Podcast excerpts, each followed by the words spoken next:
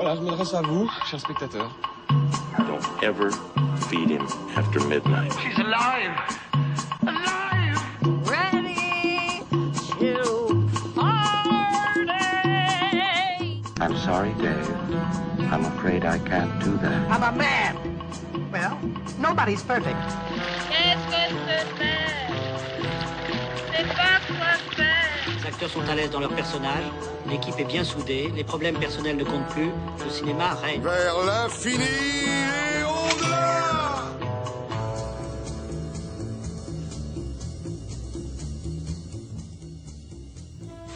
Bienvenue dans Extérieur Nuit sur Radio Campus Paris. Euh, bienvenue dans le Grand Bain d'Extérieur Nuit, l'émission pendant laquelle on va essayer de ne pas boire la tasse.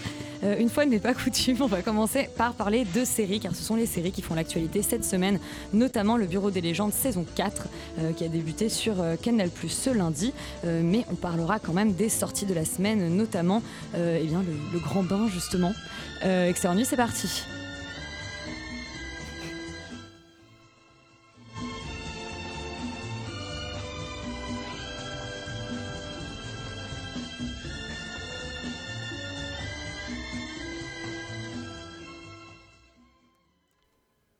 On va commencer avec euh, le box-office de la semaine.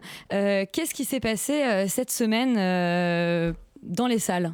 Écoute, Elisabeth, dans les salles cette semaine. vous vous m'entendez? On t'entend très bien, Léa. Ouais. Euh, dans les salles cette semaine, c'est pas une grande surprise puisque c'est Venom qui arrive euh, en première position euh, du box-office avec 373 000 euh, entrées.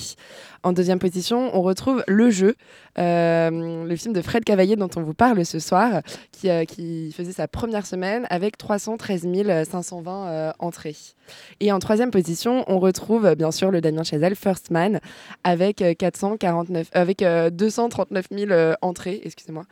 Euh, donc finalement un box-office euh, pas hyper surprenant, la- du Marvel, de la comédie française, du Damien Chazelle. Un, un peu décevant pour le Damien Chazelle quand même. Il, il décolle pas beaucoup. au qui- pour il est détrôné par le jeu de Fred Cavaillé dont, dont on va parler, mais qui n'est pas une si mauvaise comédie française. en Ah non, non, non, je dis pas ça pour ça. Je dis plutôt que les Chazelle en général sont assez euh, performent mieux au box-office. Euh, et le 14h de Paris, alors, euh, Laurent, ça donne quoi Eh ben, le 14h de Paris, un petit peu sans surprise, euh, finalement commence par le Grand Bain, euh, qui fait euh, en revanche, je sais pas si on m'entend. On t'entend très bien. Je- vous êtes tous persuadés qu'on vous entend pas, mais tout va bien. C'est très, étonnant. Bref. Donc ça commence par le Grand Bain qui fait quand même une entrée très remarquée, qui fait 3 Ah non, attends, attends, on t'entend pas en fait. Ah voilà, je crois que je suis enfin là. Euh, donc euh, je recommence. Le, le, le 14h de Paris commence par le Grand Bain qui fait 3938 entrées pour une 29 euh, copies, donc une moyenne par copie d'environ 136, qui est quand même un très beau démarrage, qui est suivi par Cold War euh, qui fait 1336 entrées pour 23 copies, donc une moyenne par copie de 58, ce qui est vraiment pas mal. Et enfin, le troisième du podium, c'est Halloween qui fait 849 entrées pour 14 copies, ce qui est assez peu, et donc fait, lui donne une moyenne par copie pas mal du tout de 61. J'ai envie de vous parler aussi de l'envers d'une histoire qui fait que 6 entrées pour une copie. Ils auraient peut-être pu, tu vois, chercher à faire l'endroit, on aurait peut-être eu un peu plus de public. Voilà, fait des Et, vannes. euh, et du coup, comme tu nous parles d'Halloween, je vais annoncer que la semaine prochaine, on fera une émission euh, spéciale Halloween, euh, puisque ce sera, puisqu'on sera le 31 en fait la semaine prochaine, tout Et simplement. oui, Voilà. Donc on hasard du calendrier. Hasard du calendrier, nous serons le 31 et ce sera une émission spéciale Halloween. On va parler série, comme je vous le disais, et notamment euh, du Bureau des légendes, la saison 4 euh, de la série d'Éric Rochant, qui a commencé à être diffusée ce lundi sur Canal+. Moscou, c'est là que j'irai. C'est une fourmilière. On n'a quasiment aucune chance de le retrouver. Il le sait. Mathieu Kassovitz, Il nous faut être vigilant et impitoyable. Mathieu Amalric, Tu vises qui en réalité? Si ça tenait qu'à moi, je verrais tout le monde.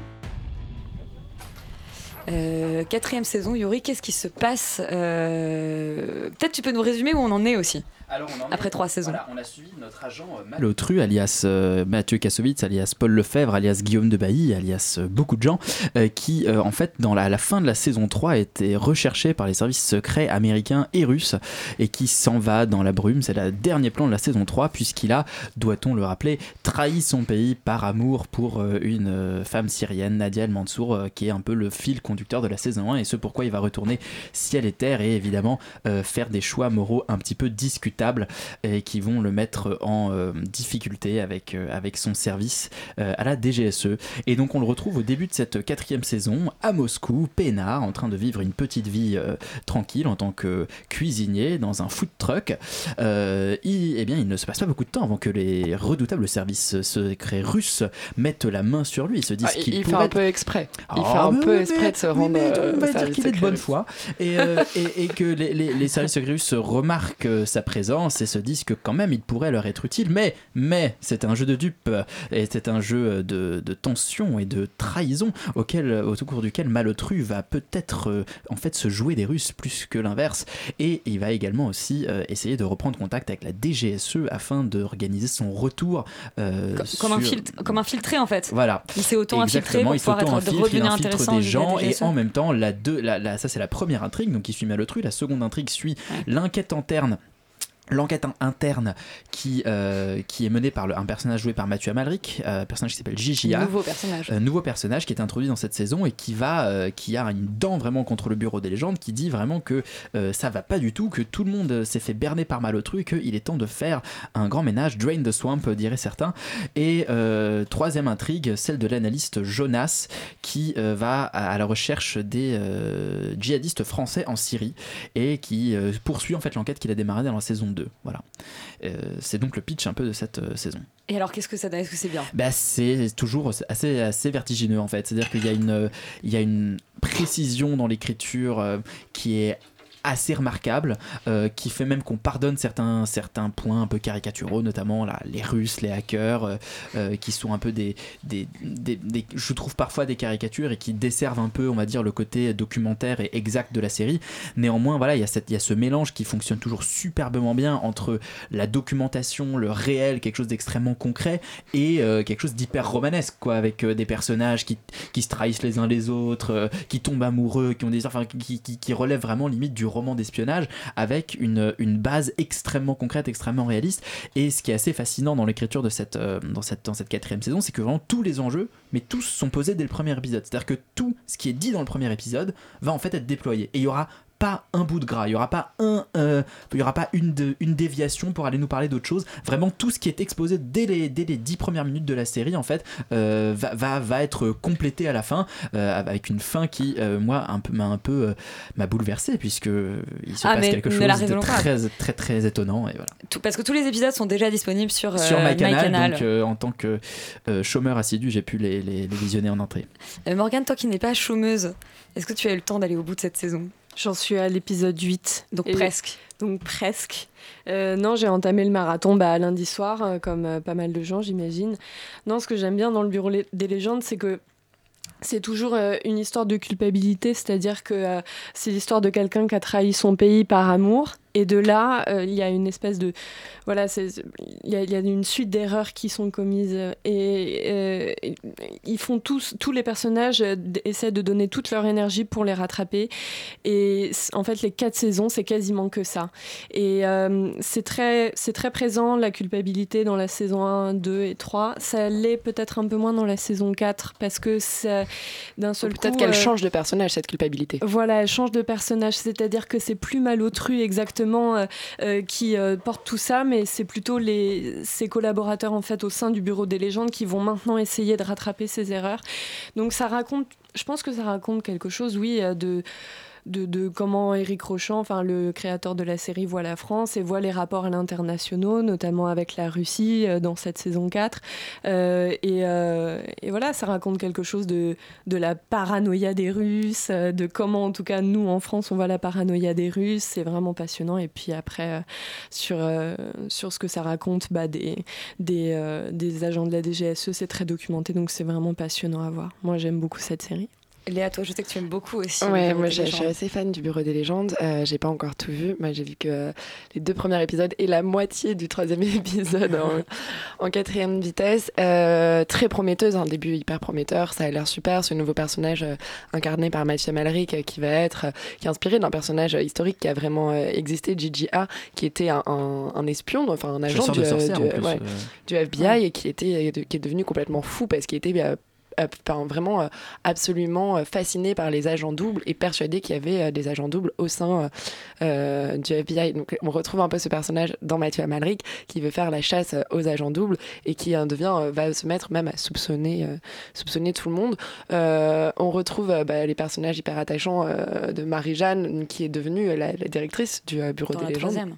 Alors qu'on l'avait rencontré en saison 1, euh, euh, c'était euh, bah, c'était juste un agent euh, de terrain qui essayait de guider euh, ses clandés. euh, et là, voilà, Mm. elle s'est devenue euh, la patronne, la boss, avec tout ce qui en découle des, des- de ses problèmes de relation avec les autres personnages forts de la série. Moi, j'en- suis à un, un niveau de la série où on a un peu perdu de vue la fille de Malotru, alors que c'était un personnage plutôt, plutôt attachant et qui permettait aussi de comprendre beaucoup de choses du personnage. Et j'imagine qu'elle est absente de cette... Elle est totalement absente en fait ouais. de cette quatrième saison, mais c'est justifié par le fait qu'il ne peut absolument pas rentrer en Oui. contact avec elle et qu'en fait c'est, mais c'est quand même ce qui va le guider à rentrer en France. C'est ce qu'il veut. En fait, il veut rentrer parce qu'il veut voir sa fille et qu'il sait qu'il peut pas, il peut pas Et- le faire sans la mettre en danger. Et, et assez depuis, depuis 24 heures chrono, on sait que développer des intrigues parallèles avec la fille du héros, c'est pas une très bonne idée. Ou donc- Homeland. Ou Homeland, voilà. Enfin, Homeland qui a Non, refait la connerie de 24. En tout cas, en tout cas, une série, euh, je pense, euh, très très prometteuse, euh, qui, euh, dont j'ai hâte euh, de pouvoir euh, découvrir la suite et surtout que apparemment il va y avoir une saison 5. Donc j'ai hâte de, de, de voir quel est ce, ce twist terrible de, euh, de fin de de saison. fin de, 4. de fin de saison 4. Euh, bah, super pour le Bureau des légendes. On part aux États-Unis euh, avec la saison 2 d'American Vandal qui est euh, disponible sur Netflix. On écoute la bande-annonce et on parle ensuite avec vous de. Monday, November 6th. It was really just a, a normal day. I don't know how else to describe it. Alors déjà, on se demande un peu comment il peut y avoir une saison 2 d'American Vandal. On se souvient de la première saison qui était un, un mockumentary, donc un faux documentaire euh, sur une affaire de, de, un type qui avait euh, tagué des, des bits sur des voitures et puis deux, euh, deux jeunes, euh, enfin lycéens se Ouais. lançaient dans une enquête pour Peter et prouver, Sam. voilà, pour prouver son innocence. Euh, euh, ce qu'ils arrivaient à faire dans cette première saison euh, qui était assez euh, qui, qui- qui était vraiment très maline et qui en plus reprenait évidemment, qui était une parodie en même temps des True Crime Story euh, euh, Netflix. Euh, Qu'est-ce qui se passe dans cette saison 2 euh, bah, Charlie, allez. Ok.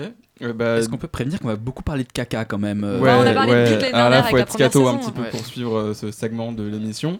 En fait, euh, Peter et Sam ont gagné en popularité. Et Grâce à à, leur, tel euh, point que Netflix a repris leur projet pour en faire une série Netflix.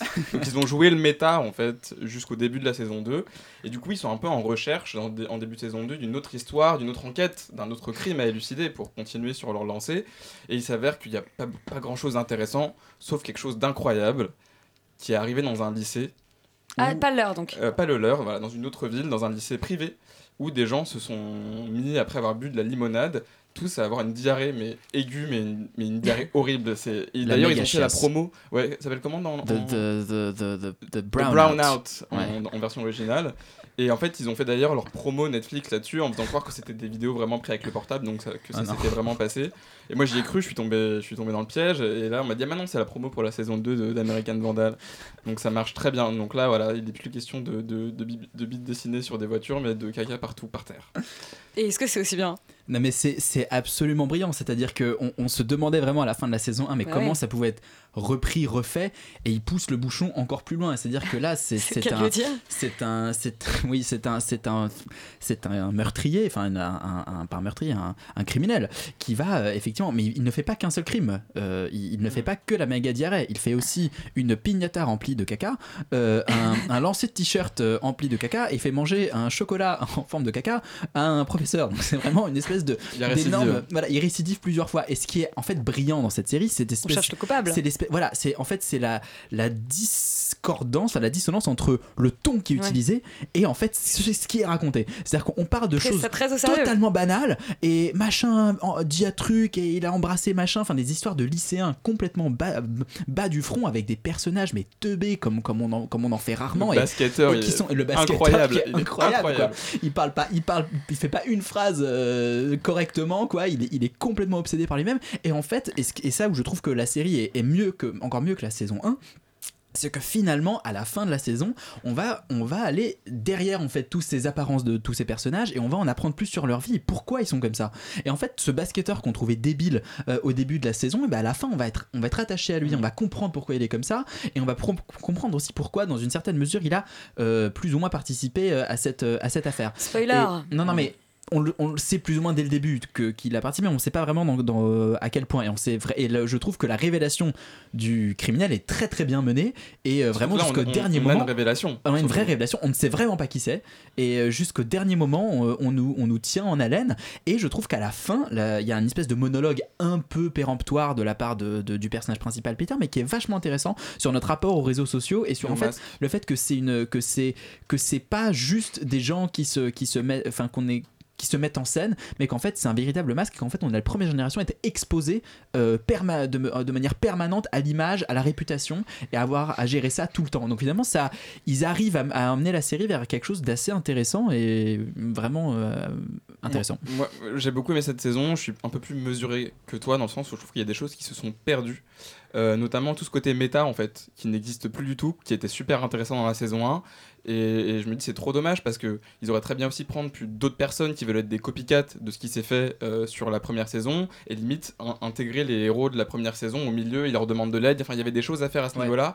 Et comme maintenant c'est un truc Netflix, bah, on, on se rend compte qu'ils font tout d'un coup et il n'y a plus de, de moments où épisode par épisode ils, ils- ils font, ils montrent les épisodes aux gens et du coup il y a des réactions à ces épisodes. C'est ça qui était génial 1. dans la saison c'est ça, on l'a plus Ouais. du tout en fait. C'est vraiment dommage. Ils font, ils font leur documentaire, Mais ouais. mais, mais en, en- à l'idée qu'il sera diffusé clos, sur fait. Netflix. Il sera Ok. diffusé que quand, quand le truc sera terminé. On a aussi, je trouve, un personnage, un bouc émissaire qui est beaucoup moins charismatique que dans la saison 1. C'est Kevin. McLean, qui est une espèce de mec un, un peu chelou, mais qui fait exprès d'être bizarre, une espèce de, de hipster Mais à l'ancienne. très attachant qui- quand même, Qui est euh, attachant, ouais. mais c'est, il a pas du tout le même charisme. Non, c'est que- vrai. Tu vois, je trouve que par exemple, le basketteur. Le basketteur, c'est- il est Il est génial. à mourir de rire, et Ouais. il vole complètement la vedette en fait. Et, euh, et donc, du coup, il y a des toutes petites choses comme ça, ou même le fait que ce soit pas leur lycée dans leur ville, il- il- on manque d'un rapport humain qu'il y avait dans la première saison et qu'on n'a plus là. Ça reste quand même une bonne saison, c'est juste que je trouve qu'il y, a des- voilà, il y a des petites choses qui peuvent être améliorées si jamais ils font une saison 3, euh, notamment au niveau du rapport euh, méta de la- que la série avait, qui était vraiment vraiment cool. Bon, si on se dispute pour savoir la, si la saison 1 ou la 2 est la meilleure, c'est que ça reste quand même pas trop mal. Euh, ok, elle est, c'est c'est en ligne depuis à peu près un mois, un mois et demi, Ouais. donc euh, on peut encore largement, largement la découvrir. Euh, on va parler d'une web série française, euh, Loulou, qui débarque pour une saison 2. On avait parlé de la saison 1 euh, Ouais, l'an dernier. l'an ouais. dernier. On écoute la bande-annonce. Mon fils est un pervers. Précoce. J'aurais préféré qu'il soit juste précoce, mais bon. Excusez-moi, mais il est où Alex là Oh putain. Oh, c'est triste. Il a l'air hyper déçu. Non, mais en fait, c'est un peu difficile d'être la madré. Mais non, c'est pas facile. Non. T'as réussi à le maintenir en vie jusqu'ici. C'est énorme. C'est énorme. Léa, tu as regardé euh, les 10 épisodes? Ouais, j'ai regardé les 10 épisodes, c'est 10 épisodes de 6 minutes, euh, le même format que pour la saison 1. La saison 1, il y avait 11 épisodes, là il y en a un de moins. Euh, avec euh, les mêmes, la même galerie de personnages. On retrouve euh, notre délurée Loulou, qui dans la saison 1 découvrait qu'elle était enceinte. Et, donc on se passait cette première saison à suivre un peu sa grossesse, l'annonce au papa, Marcus, le copain de Loulou, et puis comment se préparer à cette nouvelle vie. Là, dans la saison 2, et ben, euh, Loulou, elle a eu un petit Alex qui a euh, 3-4 ans. Elle n'est plus avec Marcus, mais elle continue d'être entourée euh, euh, ses meilleurs amis euh, qui sont euh, Alice, Marie et Max. Et donc, on va être dans une saison où on voit Loulou galérer un peu en tant que jeune maman. Alors, on est beaucoup dans des clichés, un peu, voilà, le baptême, la réunion parents-prof à l'école maternelle, comment, quand tu es une jeune mère célibataire, draguée, il y a pas mal de guests. On retrouvera Roman Boringer, on retrouve le génial David Marseille de de, euh, du Palmacho. Euh, donc il y a- il y, a plein de- il y a plein de galeries de personnages très drôles. Il y a toujours un peu cette folie euh, de, euh, des créations Arte, toujours en décalage. Et puis là, on, on retrouve vraiment cette idée de, in- insufflée par Géraldine de Marjorie, qui est la créatrice quand même du génial Tu Total, qui est aussi produit sur Arte. Donc on retrouve un peu cette... cette- cette, cette, euh, ce, petit côté euh, complètement déluré, loufoque, absurde euh, des personnages et de leur vie à laquelle on a un peu du mal à croire parce que c'est vraiment pas du tout un schéma classique comme on pourrait nous le montrer dans les séries ou dans les films. Mais malheureusement, je trouve que cette saison 2, elle a quand même beaucoup moins d'originalité que la saison 1. La saison 1, c'était vraiment voilà, comment est-ce que quand on est une jeune femme de 30 ans, euh, délurée, euh, comment est-ce qu'on peut euh, affronter un peu la maternité, en avoir envie, être stressé, affronter tout ça. Là, c'est un peu, oui, bon, bah, je pense que c'est plus difficile de, trou- de trouver un axe original pour traiter la jeune maman, trentenaire, célibataire, qui galère, avec voilà, beaucoup d'humour, beaucoup de, piquant, mais je pense que c'est plus difficile à traiter et du coup forcément on tombe plus facilement Plus dans des, vu, euh, ouais. voilà, dans des écueils. euh. Bon, Il y a aussi Maxence Tual de- des Chiens de Navarre qu'on retrouvera dans le rôle du prêtre euh, dans l'épisode sur le baptême. Ah oui. Voilà, il y, y a plein de choses assez drôles, mais qui sont finalement peut-être pas si originales que ça, peut-être un peu décevantes parce qu'on aimerait aller plus dans l'intimité des personnages vu qu'on les retrouve pour cette saison 2. J'avais l'impression que dans la saison 1, on apprenait quand même plus de choses sur eux. Là, on est vraiment souvent dans le sketch et la vanne un peu facile, et ce qui est dommage parce que euh, Loulou, c'était un petit truc un peu frais euh, qui, euh, qui se regardait un peu comme un petit bonbon acidulé, et là, on a un peu. euh, Bon, bah, on a envie que quelque chose se passe, et en fin de compte, à la fin de la saison 2, bah, il y a toujours pas grand chose qui nous a auquel on a pu vraiment s'identifier ou en tout cas euh, Donc petite déception quand même. donc petite déception je sais pas s'il y aura une saison 3 en tout cas euh, si on a une j'espère qu'on retour- on retournera plus au, au basique de la saison 1 et euh, avec peut-être des, des situations toujours aussi euh, loufoques mais auxquelles on peut peut-être un peu plus euh, s'identifier Et bah écoute, très bien, on espère qu'il y aura quand même une saison 3. Euh, on va abandonner les séries pour retourner vers le grand écran. Le premier film dont on parle ce soir, c'est le jeu de Fred Cavaillé. Bonjour. Bon, euh, les gars, là. Tiramisu. Oui, comme d'habitude. Comment vous l'imaginez, la fille avec qui il vient, Ben C'est la première fois qu'il nous présente une fille depuis son divorce. Elle est pas tout de suite effrayée. T'es tout seul? Gastro. Un, deux. Roman, tu es allé voir euh, le jeu. Est-ce que tu veux nous, nous pitcher l'intrigue? Oui, euh, volontiers. Eh ben, euh, ça se passe le temps d'un dîner, en fait, où des couples d'amis se réunissent et vont inventer un jeu un peu stupide qui est que Qu'on devrait chaque- tous faire qu'on de devrait ce tous plateau. faire, ouais, exactement. Euh, que, euh, enfin, je sais pas si as vu comment ça termine. euh, voilà. Euh, où voilà, en gros, chaque SMS, appel, mail, etc., qui va arriver sur un téléphone doit être lu à voix haute, partagé avec, avec toute la table. Donc, comme on peut l'imaginer, le dîner tourne vite à la catastrophe. Et le film aussi en passant. Ça, c'est. Euh, voilà, oui. euh, bah alors, je précise, c'est un... j'ai appris que c'était un remake en fait. euh, ce d'un- d'un film italien, Voilà. Euh, je vais vous épargner le titre original avec mon accent italien pourri. Mais euh, en tout cas, ça se base sur donc, une idée qui a déjà été faite, mais qui est une bonne idée au final, mais qui est ici mal exploitée. Parce que, euh, enfin, à commencer par le huis clos déjà, parce qu'on se situe dans une, dans une maison, du coup, pendant tout le film, enfin quasiment tout le film, à l'exception de peut-être deux scènes. Euh, et en fait, euh, je, je trouve que c'est très mal, euh, très mal exploité parce qu'on se lasse très vite, tout simplement, de cette scène. Euh, au niveau mise en scène, on a, on voit pas du tout l'espace. Il y a plein de choses à faire dans un huis clos. Euh, Le but, c'est de montrer un petit peu. Euh, euh, voilà, de toutes sortes de mises en scène. Et là, c'est pas fait. Euh, en plus, je trouve que tout, tout semble gratuit, notamment le contexte de la pleine lune, où on se demande vraiment pourquoi on nous. C'est-à-dire qu'on nous dit, voilà, c'est un- on, on appuie vraiment sur le fait que c'est un soir de pleine lune. Et Et pas un loup-garou. Voilà. c'est- euh, c'est pas un soir de pleine lune, c'est un soir d'éclipse Ah oui, d'éclipse, ouais, pardon. Et que ça se produit très rarement et qu'il il y a des croyances comme quoi ces soirs-là. Voilà, oui, oui, oui. Moi, ça, je trouve que c'est choses un peu peuvent lourd. déraper. C'est un, peu, lourd. Voilà. Et puis même, euh, je trouve que euh, il y aurait pu avoir une, réflexion sur euh, l'influence des, voilà, des réseaux sociaux, etc., de, l'influence des technologies sur les relations humaines. Et je trouve que c'est pas du tout euh, traité. Surtout la fin qui nous démontre que même s'il y aurait pu en avoir une, finalement, il n'y en a pas. Donc la fin est très décevante là-dessus. Léa, tu es aussi euh, déçue que Roman Écoute, moi je suis pas euh, si déçue que ça. Je m'attendais vraiment à aller voir quelque chose d'horrible. Euh, Quand on parle comme ça, du coup, c'est un, peu mieux qu'horrible. Et en fait, euh, j'ai passé tout le film à me dire Ah là là, ça aurait été une super pièce de théâtre quand même. hein. Et j'ai vraiment passé le film en me disant euh, Ah, comment est-ce que je l'aurais mis en scène euh, sur une scène de théâtre? Tiens, comment est-ce que j'aurais joué ce passage-là? Ou comment Et donc, c'est vrai que quand tu commences à te poser ce genre de questions, c'est qu'il y a un problème à la réalisation. Ouais. C'est que, comme le dit euh, Roman, c'est qu'il y a un problème dans la mise en scène globale et dans l'exploitation de l'espace. Se passe. Après, je pense que euh, dans en termes de l'écriture, dans le fond, en effet, euh, on peut reprocher plein de choses.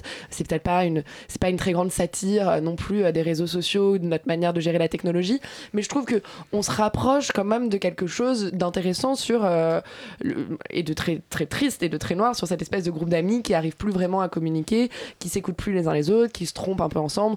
On est dans une sorte de grand petit mouchoir de réunion. Alors là, ce serait les petites serviettes, tu vois, parce que c'est un dîner. Mais il y a quand même, je trouve, quelque chose de plutôt bien agencé dans les retournements de situation. Je trouve que la fin, j'avais très très peur. Plus le film avançait, plus je me disais, mais comment est-ce qu'ils vont finir leur truc? Bon, c'est un twist un peu pourri, mais il, est, il se rajoute quelques petits grains de sel par-dessus euh, qui sont finalement euh, assez, euh, assez sympathiques. Et en fin de compte, je suis sortie en n'étant pas si dégoûtée que ça du film. Je me suis juste dit que c'était dommage parce que j'aurais adoré voir ça en pièce de théâtre. C'est une super belle pièce de théâtre, Bah, écoute, mais qui valait peut-être pas. si ouais, mais qui valait peut-être pas le coup d'être d'être adapté euh, sur grand écran. En tout cas, là, c'est une, une mauvaise adaptation de quelque chose qui aurait dû être fait au théâtre. Morgane, tu partages cet avis Bah, en fait, tu, tu, tu sens que ça aurait dû être un film complètement jouissif parce que l'idée de base, voilà, c'est euh, un truc complètement Ouais, c'est du explosif. Yasmina Reza, euh, c'est du dieu du carnage. Enfin, il y a un Oui, carnage, ça, ouais, ça. Bah voilà, moi j'ai, moi j'ai pensé à Carnage en regardant ce film et je me suis dit, bon bah voilà, un Carnage c'était vraiment un film jouissif où à chaque euh, dialogue de Mais personnage. c'est du théâtre à la base. On en revient toujours. même- Non mais tu sentais Mais que ça allait la mi- la mise en péter, scène, euh, quoi. Et en fait là, ça, ça Enfin, moi, ça pète pas tant que ça. En fait, je me suis un peu ennuyée. Et euh, je trouve que les personnages tombent tous dans le panneau euh, de euh, se fâcher, d'être pas content de ce qui se passe. Ah bah oui, tu m'as trompé, machin et tout. Du coup, en fait, tout est un peu convenu, sauf le personnage de Stéphane de Groot, Ouais, que je trouve est- vraiment bien. Ouais, ouais, ouais. Il y a une scène où il appelle sa fille euh, pour, euh, bah, en tant que papa parce que voilà sa fille sort euh, pour la première fois et euh, bah, il doit jouer son rôle de père dans l'accompagnement de l'adolescence, etc.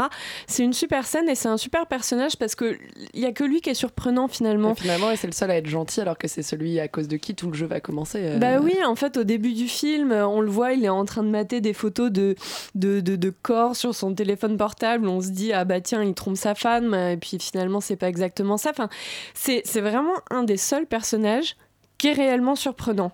Et, euh, et on- quand on regarde cette scène, euh, là où il appelle sa fille, vraiment, c'est une scène émouvante. Donc, euh, je sais pas, j'ai trouvé que c'était un peu dommage, je me suis un peu ennuyée et, euh, et je trouve que la fin du film, euh, je me suis un peu dit, bah, tout ça pour ça quand même. Enfin, mais et puis le changement est tellement brutal, on, on se demande. Ouais, on- on a- moi aussi j'ai mis du temps à comprendre le, le twist. Ouais, voilà, je, je sais pas. J'ai voilà, c'est j'ai trouvé, je suis mitigée quoi. Je suis, euh, j'ai trouvé Et- que c'était un film moyen. Et ben on ira le voir au théâtre. Ouais, on on est- ira on voir va le monter, théâtre euh, production la- extérieure voilà, nuit. Quand la pièce existera. Euh, le Grand Bain de Gilles Lelouch aussi, euh, première semaine. Euh, ben on écoute la bande-annonce. Ça fait deux ans que je travaille pas. J'ai l'impression que tout ce que je touche se transforme en échec. T'es pas David Bowie, papa. Tu le sauras jamais. Moi, j'ai trouvé plus dépressif que moi, j'ai l'impression. Je m'appelle Delphine, je suis alcoolique. Ce qui m'a sauvée, c'est mon équipe de natation synchronisée masculine. Assez prometteuse, je dois dire. Alors, pour être dans cette équipe, il faut allier la volonté, la Gros grâce, casting dans ce grand bain euh, de Gilles Lelouch, euh, Yori. Absolument, bah, euh, on va commencer par Mathieu Amalric, Benoît Poelvoorde, Marina Guillaume Canet. Guillaume Canet, Jean-Hugues. Anglade, Virginie Bekti. Leila Bekti, mais tout à fait, tous ces, tous ces beaux acteurs et actrices du cinéma français euh, qui sont réunis dans une Catherine. Ouais, Philippe, Philippe Catherine, Catherine comment oublier extraordinaire, Extraordinaire. Euh, mais comme d'habitude, en fait, on peut pas, même pas besoin de le répéter. Le, le film est, un, est une espèce de. tout- Ça a été beaucoup écrit, mais c'est vraiment ça. Full Monty à la française, dans le sens où dans Full Monty, c'était des, c'était des mecs un peu paumés dans une ville désindustrialisée de Grande-Bretagne qui euh, passaient un concours de striptease euh, de pole dance, je sais plus, pour, euh, pour, pour gagner de l'argent. Ils montaient une de équipe de striptease, stripteaseurs.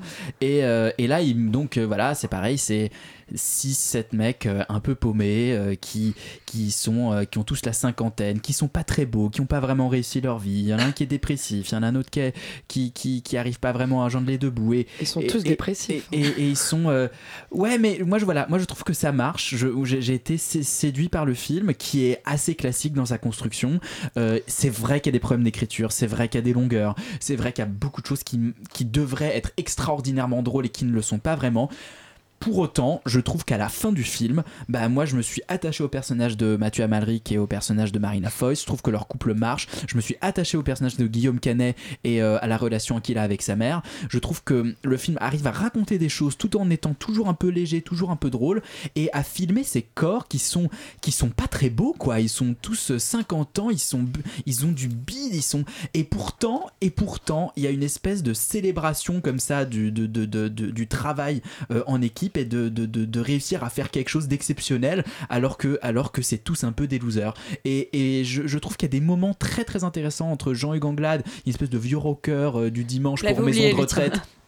Euh, et sa fille euh, qui a honte de lui parce que euh, son travail c'est de c'est d'être cantinier dans, dans son lycée enfin c'est c'est une espèce et qui arrive à se réconcilier avec sa fille en faisant ce truc complètement improbable voilà moi je trouve qu'il y a beaucoup de petites histoires de petits moments qui marchent vraiment bien et, et- et c'est un film qui ne se prend pas pour autre chose que ce qu'il est. C'est un film qui est sans grande prétention, qui est assez bien mis en scène parce que faire les scènes de natation synchronisée masculine, qu'elles soient crédibles, euh, qu'on voit assez quand même les comédiens pour croire que les comédiens font ce qu'ils sont en train de faire, parce que c'est beaucoup de doublures, je pense, c'est assez efficace.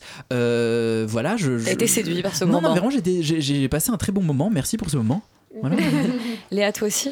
Eh ben, écoute, moi, je vais être un peu plus mitigée que Yuri. Euh, je trouve qu'en effet, c'est un. C'est pas un chef-d'œuvre. hein, Voilà, c'est un, un très bon premier film, mais justement, euh, en fait, je, je trouve qu'on sent beaucoup euh, le côté première réalisation. Je trouve que ça pêche énormément à la réal par moment, notamment ces scènes de sport que moi j'ai trouvé assez mal filmées. Je pense que c'est très difficile de filmer le sport. C'est vraiment un, vrai métier de réussir à filmer le sport.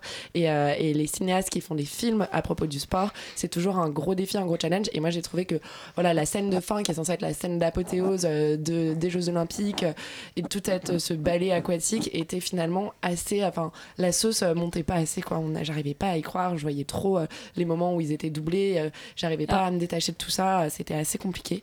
Euh, par rapport au destin des personnages moi aussi j'ai trouvé que c'était assez chouette que c'est des beaux personnages qui sont intéressants qu'on va euh, on va chez tous. Tous non. Il y en a un un personnage chez qui on va jamais qu'on va même pas voir à la fin qui est le personnage qui a 38 ans et euh, euh, qui ne peut pas avoir de prêt immobilier qui est pourtant euh, un personnage hyper sympathique. Pareil il y a le personnage qui est qui vient du Bangladesh je pense Vi- Ouais. Vinesh Vinouch Vi- voilà ces deux personnages qui vont être complètement écartés et finalement on va focus sur les personnages euh, blancs euh, hétérosexuels qui euh, enfin et, et- et je trouve ça un peu dommage de pas aller creuser plus auprès de ces personnages là pareil le personnage de Laila Bekti bon bah voilà ça va être un peu l'entraîneuse méchante. On comprend qu'elle a eu un passé avec Virginie Fira et finalement tout ça ça va pas trop être exploité non plus. Virginie Fira voilà on va aussi un peu la laisser de côté par moment ce qui est assez dommage parce que c'est un film Donc les euh, hommes hétéros met- et blancs.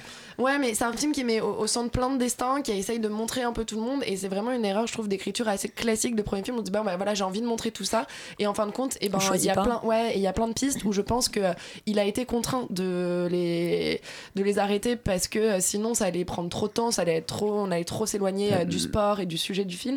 Mais, je- mais moi, ça m'a manqué, c'est quelque chose qui m'a manqué parce que au lieu d'être juste un manque, je voyais que ça, je voyais que ce vide-là, de me dire, putain, et pourquoi eux, on n'en parle pas, et pourquoi ça, on n'en parle pas, et, et c'est et c'est vrai que c'est le grand défaut que je ferais du film. Après, ça reste quand même une super bonne comédie.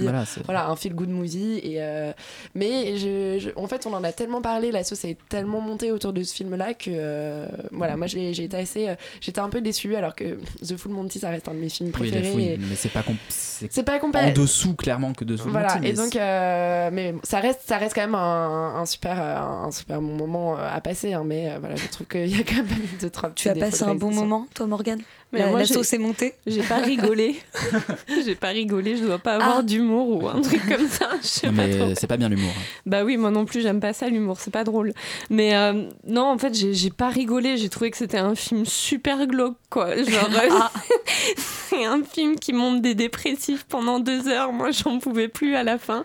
Euh, en fait, on- j'ai- je sais pas si j'ai raison, mais j'ai senti que Gilles Lelouch, justement, tout le monde fait la référence à The Full Monty, mais je pense qu'il y a vraiment pensé quand il a réalisé le film.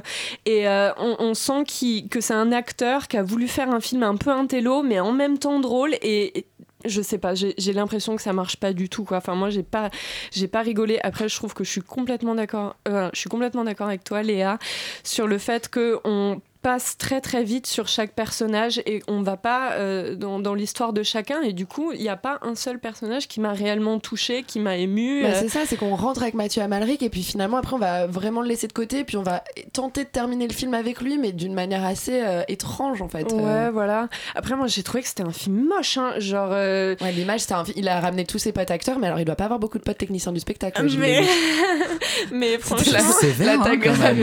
non mais je suis désolée, mais moi le slip de bain, genre, j'aime vraiment pas ça. Mais non, Je- mais- ça, mais- ça- j'ai envie tu de peux pas faire synchronisé sans avoir des. Ça t'a gêné toi les slips de bain Pas euh, du tout, Romain moi j'aime les l'image bonnets de était bain, les pas slips de bain, tout ça.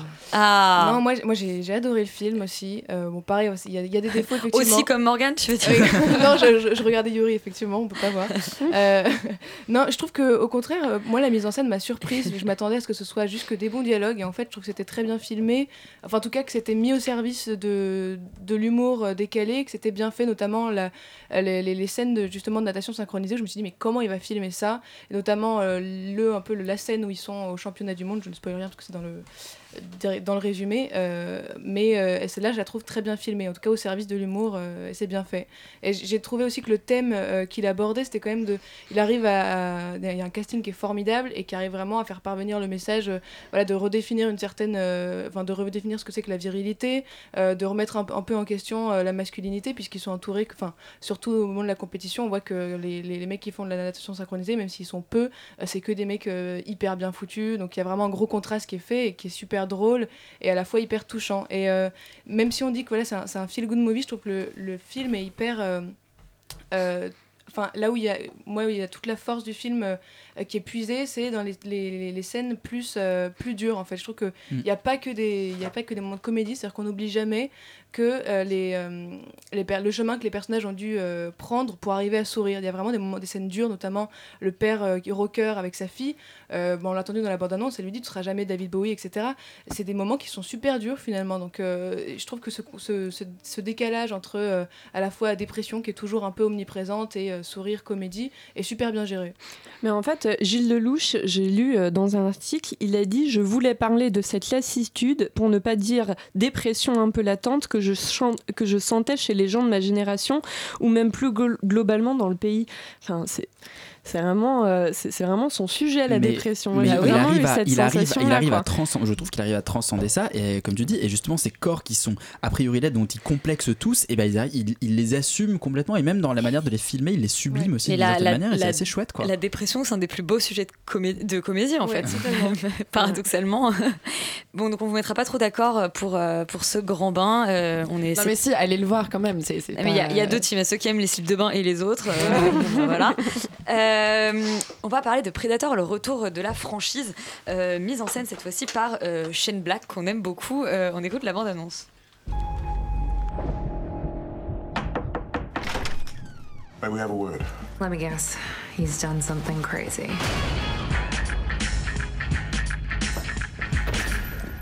Shove me again, I want to break your neck.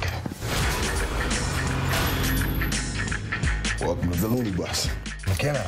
Nebraska Williams. That's Coyle. That's Lynch. With Merckx. Why are you here? I don't think you believe me. Come on, man. Euh, Laurent, tu es un grand fan de Shane Black. J'aime beaucoup Shane Black, enfin, je suis un grand fan, il a fait que trois films. hein, donc, Ouais, euh, mais ça suffit, hein, tu sais. Dont Regarde chez notamment, elle. dont notamment Kiss Kiss Bang Bang, qui est pour moi un chef-d'œuvre, qui est vraiment un excellent film. Euh, et qui réalise cette fois Predator avec Olivia Munn, avec des mains de partout, partout. euh, qui gagne Michael Kay, qui joue, qui est de Key and Peele, euh, que vous connaissez peut-être, euh, qui est l'acolyte donc de, de, de Jordan Peele, qui a réalisé euh, euh, bah, notamment ce film très bien dont j'oublie. Get bah, Out Get Out, exactement. Euh, donc ça raconte l'histoire d'un sniper qui tombe euh, sur un prédateur pendant une mission quelconque dans la jungle euh, et qui euh, finit par même récupérer des artefacts qui appartiennent au prédateur et qui est obligé de faire équipe avec d'anciens militaires qui sont en hôpital psychiatrique parce qu'évidemment il passe pour fou auprès de sa hiérarchie et parce qu'on le colle là-bas exprès pour l'empêcher de parler enfin bon, un truc comme ça de conspiration et d'organisation secrète avec beaucoup d'intelligence comme on s'en doute en vrai euh, c'est quand même un film d'action qui est assez classique qui est vraiment pas très intelligent qui est assez gore assez bourrin euh, avec des ficelles vraiment assez grosses pas très maline, euh, avec une construction un peu bordélique, dans une espèce de fuite en avant débile, un peu permanente, et qui monte en puissance comme ça à chaque euh, du scénario. Mais en vrai, au-delà du fait que le film est globalement assez faible et pas extrêmement bien écrit, on retrouve une vraie patte de Shane Black, notamment dans les dialogues, que je trouve plutôt bien sentis, euh, assez drôle, avec un côté un peu parodique, avec des espèces de mecs euh, très musclés, un peu débiles, qui font des one-liners un peu cons, euh, vraiment genre euh, film d'action des années 90, quoi, comme on aime. Euh, même si je trouve que le côté parodique est pas tout à fait assumé, on n'est pas vraiment quand même dans une parodie, il y a on, on- on fait des emprunts comme ça dans à ce genre-là et ça permet de dédramatiser un peu le truc et de le rendre assez, assez marrant et assez intéressant à voir. Euh, Il y a un côté vraiment finalement assez jouissif avec des personnages aussi qui sont étonnamment plutôt pas mal écrits, notamment le personnage de méchant que moi je trouve euh, assez cool dans, dans cette espèce qui est hyper creepy dans son espèce de ton comme ça euh, où il est toujours très sympa, très à la cool et en fait c'est vraiment un enfoiré. euh. C'est qui le méchant? Alors le méchant je sais plus quel est l'acteur. Sterling K. Brown euh, qui joue euh, dit- dans This Is Us. Ouais, Euh, et, le, et, le, et, Randall. le, et le sniper, donc c'est c'est Boyd Holbrook de. Alors lui c'est espèce- euh, Charles- euh, comment dire Charlie Hunnam du pauvre un peu. Oui, c'est c'est ça, bah, c'est ouais, Hunnam. l'acteur de Narcos. Voilà, bah, honnêtement, décidé, j'ai cité que les acteurs intéressants, les autres, honnêtement, je les connaissais pas.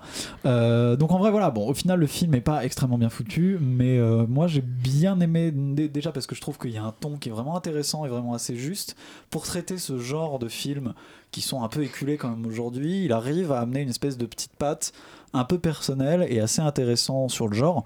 Alors même si c'est loin d'être un chef-d'œuvre, c'est vraiment un bon divertissement, c'est plaisant à regarder.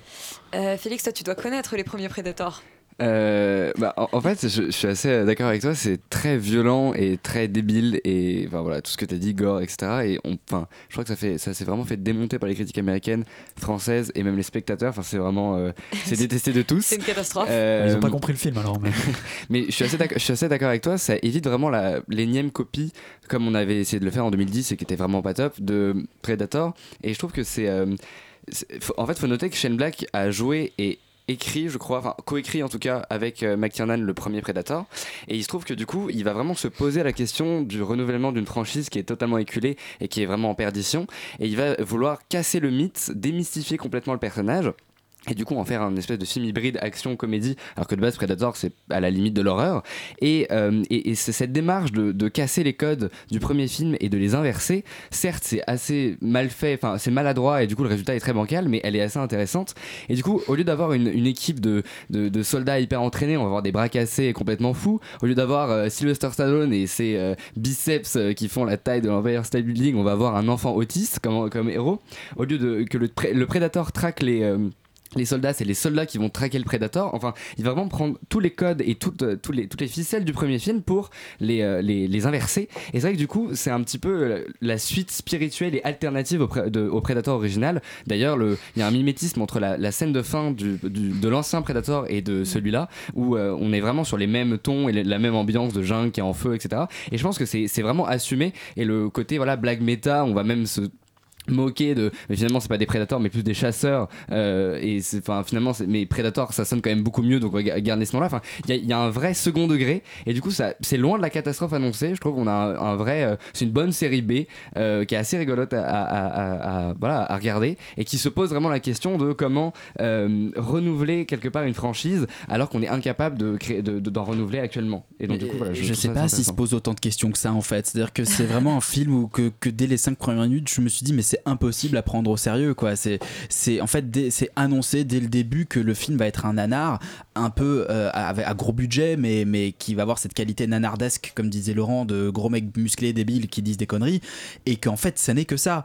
Et moi j'ai passé un excellent moment en me disant que c'était quand même assez stupide et que je m'amusais un peu quoi donc il y a, y a- quelque chose d'assez rigolo dans le film qui, qui marche mine de rien après effectivement je trouve que t'as l'impression que ça le saoule de raconter une histoire. Donc dès le moment où il doit raconter une histoire ça devient absolument euh, absolument insupportable. Mais alors dès le moment où il doit faire de la comédie et des choses qui n'ont juste aucun intérêt mais qui sont vachement marrantes à voir et à écouter bah là on retrouve notre chain black national j'ai envie de dire. Mais si- sinon le, le reste du film a très très un peu excellent dialoguiste, Et- excellent dialoguiste. En fait tout ce qui marche c'est les c'est même pas les scènes c'est ce qu'il y a entre les deux. C'est quand ils se disent des conneries quand ils se disent des méchancetés.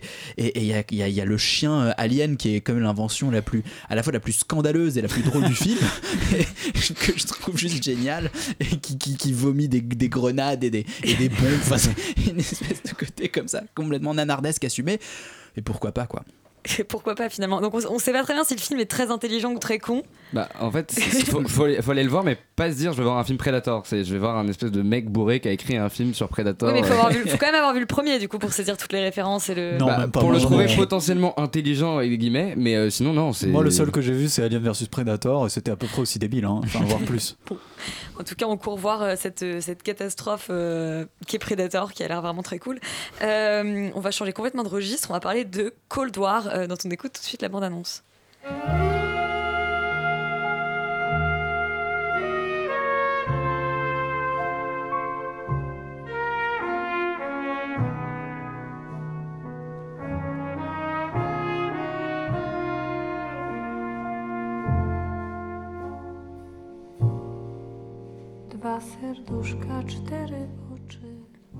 Euh, Cold War, qui est donc un film polonais de. Alors, oulala, euh, Paweł. Pawlikowski. Merci Yuri. Euh, Morgane, qu'est-ce que ça raconte ce très beau film Enfin, film qui est vendu comme un très beau film. euh, Non, mais c'est vrai. Toutes les critiques disent que c'est absolument euh, merveilleux visuellement, du moins. Oui, c'est vrai, hein, visuellement, c'est très beau. Bah, en gros, ça se passe pendant les années 50 et 50-60, et il y a l'histoire de Zula, qui est le personnage principal, c'est une chanteuse polonaise, elle vit avec Victor, qui est un musicien, qui euh, la dirige parce qu'il est chef d'orchestre et qu'elle, elle est chanteuse, et donc ça va être c'est leur histoire d'amour, qui visiblement est aussi l'histoire d'amour euh, de, des parents, en fait, du réalisateur. Et euh, donc ça raconte euh, bah, que voilà l'histoire est extrêmement compliquée entre euh, Est et Ouest, sur fond de guerre froide, etc. Enfin, voilà. Bien sûr. Ça, ça raconte un peu tout ça. Bah, moi, en fait, c'est une, c'est une passion, c'est l'histoire d'une passion amoureuse, en gros, ce film, et ça m'intéresse pas tellement parce que. euh, T'aimes- T'aimes pas ça, l'histoire d'amour, ou c'est mal filmé? Si, moi j'aime beaucoup Il y a les pas de type histoires bain, là, d'amour. pourtant. J'adore, euh, j'adore Titanic. mais euh, non, mais en fait, j'y crois pas à cette histoire parce que c'est c'est une histoire très passionnelle, très charnelle euh, et qui dure très très longtemps, enfin sur 10 ans. Et en fait, euh, il y a très peu de. Intellectuellement, je trouve qu'ils se rencontrent pas beaucoup, les deux personnages en fait. C'est leur histoire d'amour, c'est euh, bon bah voilà, il est professeur, elle c'est une élève absolument brillante qu'il trouve dans la rue et euh, il l'embauche dans, dans, son orchestre et donc euh, c'est oui voilà c'est leur relation c'est vraiment le cliché de la professeure qui couche avec son élève et tout enfin moi j'ai déjà vu ça mille fois et je trouve pas ça super intéressant bon après c'est très bien filmé les 30 premières minutes du film sont très belles parce que on voit euh, cette jeune femme qui chante euh, et ça dure vraiment longtemps et c'est plein de chansons polonaises qui sont très chouettes et ça voilà c'est un beau moment du film. Mais le, reste m'a laissé un peu quoi Donc ça raconte pas, ça raconte pas grand chose, Yuri. Bah, ça s'appelle Cold War et c'est très froid, quoi. C'est un peu le problème. C'est-à-dire que dans le sens où euh, je suis assez d'accord, le début est très intéressant parce que ça raconte, ça raconte aussi quelque chose sur la Pologne d'après-guerre, sur ce, sur ce moment où en fait les, ori- les autorités communistes ont voulu reconstruire une espèce d'identité culturelle polonaise après que la Pologne ait été euh, euh, dé- dé- démembrée, défoncée par, par, par, par, les différentes guerres et donc qui vont en fait chercher des, des chants folkloriques à travers la Pologne. Et là, il y a quelque chose qui se passe. Je trouve que la musique est très belle. Euh, voilà, mais dès le moment où ils arrivent à Paris, je trouve effectivement que cette, histoire d'amour devient totalement euh, impossible et, les personnages se vautrent un peu dans, une espèce de, cliché un peu, ridicule qu'on a déjà vu effectivement. Je suis même pas d'accord que ce soit si bien mis en scène que ça parce que filmé en format carré en noir et blanc, bah oui, euh, c'est bien mis en scène du coup. Je sais pas, c'est pas très très, c'est extrêmement formaliste, pas très pas très spontané, c'est très très froid en fait et c'est pas très émouvant. Voilà. Roman, t'as pas été ému non plus? Si, euh, bah, euh, ému déjà par l'image. C'est vrai que en fait, euh, le film privilégie quand même sa forme euh, plus que le plus que les sentiments des personnages. Euh, mais déjà, oui, effectivement, moi, le, format carré, le noir et blanc contrasté, ça m'a fait penser euh, à des films de Bellatar, euh, d'Ingmar Bergman, qui sont quand même très beaux. Là aussi, c'est très l'esthétique euh, est très belle, mais je trouve que c'est pas le seul atout du film. Euh, il faut savoir quand même c'est c'est 15 ans qui condensent en 1h30. 1h30, c'est pas si long que ça. Et le temps est quand même une notion centrale du film, je trouve, qui est très bien traitée. Il y a énormément d'ellipses, peut-être un peu trop. Moi, c'est un peu la, critique que je ferais, c'est que je trouve qu'il y a quand même beaucoup d'ellipses dans le film. Mais voilà, il y a quand même les interludes musicaux qui sont euh, assez euh, splendides. Euh, notamment, euh, je trouve qu'il y a une opposition qui est super bien faite. Comme disait Yuri, il y a des, les moments de, de, spectacle, de propagande et des moments de, plus intimes de chansons qui sont vachement bien, euh, vachement bien mises en scène et vachement beaux euh, à entendre et à voir euh, à la fois. D'accord. Et ben écoutez, c'est une belle expérience euh, visuelle, mais Et auditive aussi. Et auditive, bah, ouais. c'est déjà ça, puisque c'est de l'audiovisuel.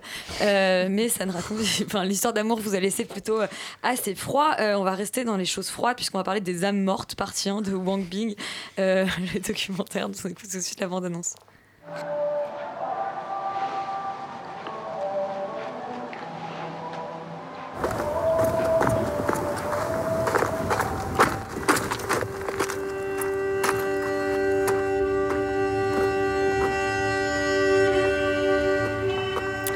Un film de 8 heures, Morgane. Oui, j'ai pas été 8 heures. hein. Et le film, en fait, n'est pas fait Attends, pour qu'on le regarde t'es- 8 heures. T'es parti avant la fin? Bah, C'est-à-dire que euh, je suis partie au bout de, je sais pas, deux heures, un truc comme ça. Mais en fait, d'après Wang Bing, euh, parce que j'ai écouté comment il fallait regarder son film, on n'est pas obligé de regarder l'entièreté de son film. Parce que euh, c'est des portraits, en gros, de survivants de camps de rééducation en Chine. Et donc, c'est des portraits. Donc, en fait, chaque. c'est un film extrêmement lent, évidemment, ça dure 8 heures. Chaque personne interrogée est interrogée au moins une heure. Et il raconte, il prend vraiment le temps de raconter euh, ce qu'il a vécu dans ces camps de rééducation, etc. Donc, c'est un très bon documentaire, je pense. Euh, mais voilà, on peut le regarder par extrait en comprenant en fait ce que, ce que, veut, ce que voulait dire Par extrait d'une heure.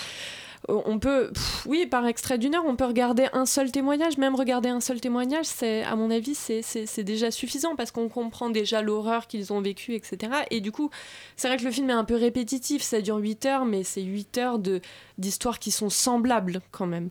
Et euh, voilà, moi, je pense que c'est pas un film. euh, euh, je je pense que c'est un bon film, un bon documentaire qui explique euh, la situation de ces gens-là. Euh, on n'est pas obligé d'y aller pour les 8 heures. On peut y rester le temps qu'on veut. On peut prendre le film en cours de route. C'est vraiment un film libre. Voilà, on peut regarder librement ce film. Mais donc c'est la partie 1 qui dure 8 heures. Voilà. Ouais. Cool. D'accord, bah 8 heures euh, résumées en 10 secondes. Euh, merci Morgane pour cette, cette concision extrême. Euh, notre dernier film de la soirée, c'est Un 22 juillet de Paul Greengrass, euh, disponible sur, euh, sur Netflix. Welcome, everyone. We're going to do an exercise called If I Were Prime Minister. Vilja, can you start? Yeah, sure. Okay, um, where I come from?